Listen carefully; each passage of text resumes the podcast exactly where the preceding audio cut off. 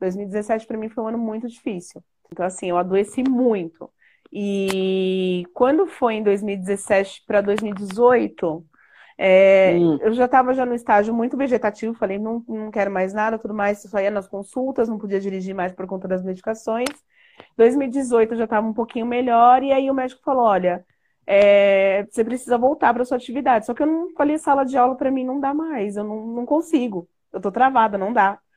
Não dá, não dá. Ele falou: olha, então você precisa começar a rever o que você vai fazer, vamos ver. Comecei num processo de coach, né? Então fui buscar outras terapias alternativas além do psicólogo, psiquiatra, uhum. enfim.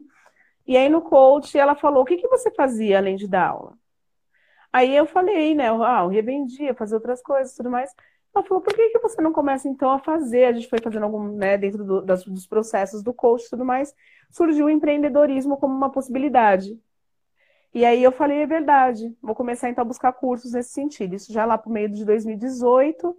É, Recente, né? De 2018, fui buscar cursos, exato. Aí fui fazer cursos de empreendedorismo, fui buscar outras formações. Nossa, aí eu, eu comecei a sair da concha, né? Comecei a me redescobrir, comecei a me reinventar. Me vi como afroempreendedora, que eu passei por um processo chamado AfroHub.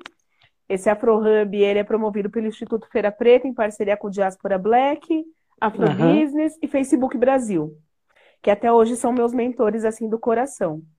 E essas pessoas foram quem me levantou, né? Quem me colocou de novo assim no circuito. E eu me vi como afroempreendedora, porque o que, que aconteceu? Eu falei, em vez de eu revender as peças que eu já, já né, comercializava, por que, que eu não começo então a fabricar do jeito que eu gosto de usar? Por que, que eu não coloco um pouco da minha identidade como mulher preta? Por que, que eu não coloco um pouco dos meus processos dentro dessas peças? Legal. Aí, onde nasceu a Afra em setembro de 2018.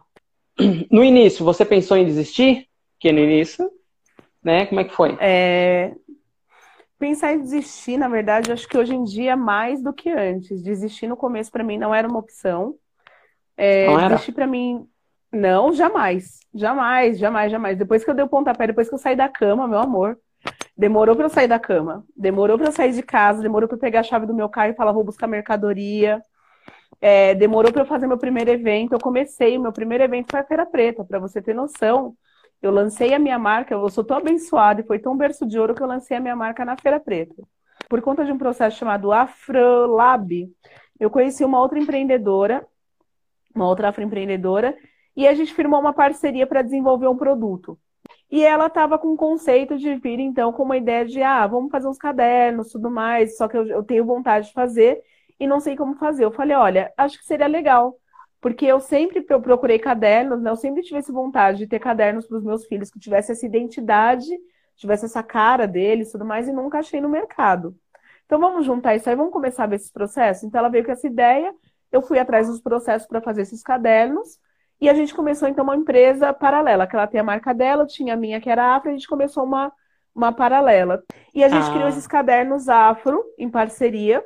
Esses cadernos, a gente comercializou eles somente na Feira Preta, como se fosse um teste. E depois disso, a parceria terminou. Só que a gente tinha material, muito material, não era muito pouco material, porque todo o dinheiro que a gente ganhou na Feira Preta com esses cadernos, a gente reinvestiu. E aí a gente estava com um monte de material parado para janeiro. O que, que aconteceu? A gente dividiu, terminou a parceria, dividimos os materiais, né? Ela pegou a parte dela, eu peguei minha parte. E eu falei, o que, que eu vou fazer com esse monte de caderno na minha casa? Vou enfiar esse monte de caderno aonde? Você estava com estoque parado? Isso em janeiro. Saldo, estoque parado, dinheiro parado. É, eu sei que parado. Eu, eu, passei, eu virei o ano chorando, porque eu falei, meu Deus, o que, que eu faço com esse negócio? O que eu faço com isso? Que que, no dia 5 de janeiro eu já acordei com outro fôlego. Eu falei, quer saber? Vamos lá. Vamos personalizar esses cadernos, vamos fazer uma sessão de fotos. E aí, com essa sessão de fotos, eu vou aproveitar para divulgar. Então, eu vou fazer uma sessão de fotos para promover o produto e aproveitar para divulgar os cadernos. Vou lançar essa papelaria étnico. Legal. Que aí eu coloquei o nome de papelaria étnico inclusiva. Vou lançar essa papelaria étnico inclusiva é, junto com as crianças, né? Que é o meu público-alvo para esse tipo de material, já para volta às aulas 2019. Eu sei que de, do dia 5 para o dia 6, eu lancei uma campanha no WhatsApp, coloquei em três grupos só. Coloquei um chamamento falando que eu precisava de crianças pretas para fazer uma sessão de fotos. Arrumei uma fotógrafa, que é a Mônica Silva. O lugar, eu comecei a pesquisar parques, tudo isso no dia 5 para o dia 6.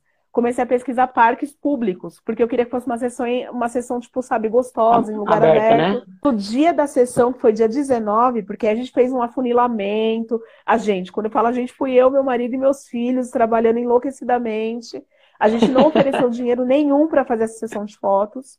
O que chama atenção é, nessa sua história é que você tinha mercadoria parada, e mercadoria parada todo mundo sabe que é dinheiro parado, e você conseguiu, em pouco tempo, achar uma ação que fizesse com que esse caderno saísse. Saísse. Porque, eu não podia ficar com é, isso parado. Não podia. Embora você teve esse momento ali de luto, né? Seu momento de luto, foi. você olhou e falou assim, meu, meu Deus do céu. novo foi luto.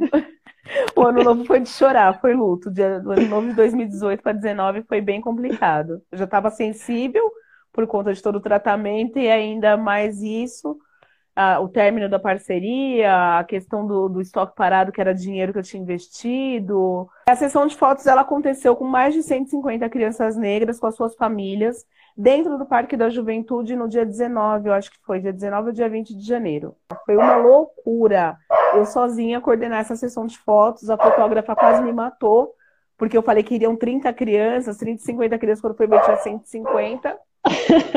É, faltou kit no dia, a gente não conseguiu finalizar todos os kits, porque imagine personalizar mais de 150 cadernos. Foi uma coisa muito louca. Pegar autorização, ter autorização dos pais até hoje guardadas, ter um mailing de pais que foi cadastrado, mailing de crianças muita, muita coisa assim. Eu nem sei como eu consegui coordenar e fazer, assim, é, fazer um, fazer um evento é complicado. É, não é fácil Isso fazer um foi evento. em 15 dias. Saiu em 15 dias, brotou esse evento aí. É, e aí, depois vi... disso, o que aconteceu? Hum, o pessoal começou a comprar. Aí o pessoal descobriu que existia esse material, todo mundo viu o material, falou, nossa, mas que coisa mais linda, se eu tivesse caderno desse na minha época. E aí começaram a fazer a compra. Que aí fizeram a Legal. compra pelo WhatsApp. Em seguida eu fiz o site, comecei a vender pelo site. Sabe? E aí foi saindo, o estoque foi saindo, saindo, saindo, saindo. Fui comprar mais, vende mais, fui comprar mais, vende mais. E daí para frente eu falei, não tem mais como voltar atrás. A Afra realmente existe.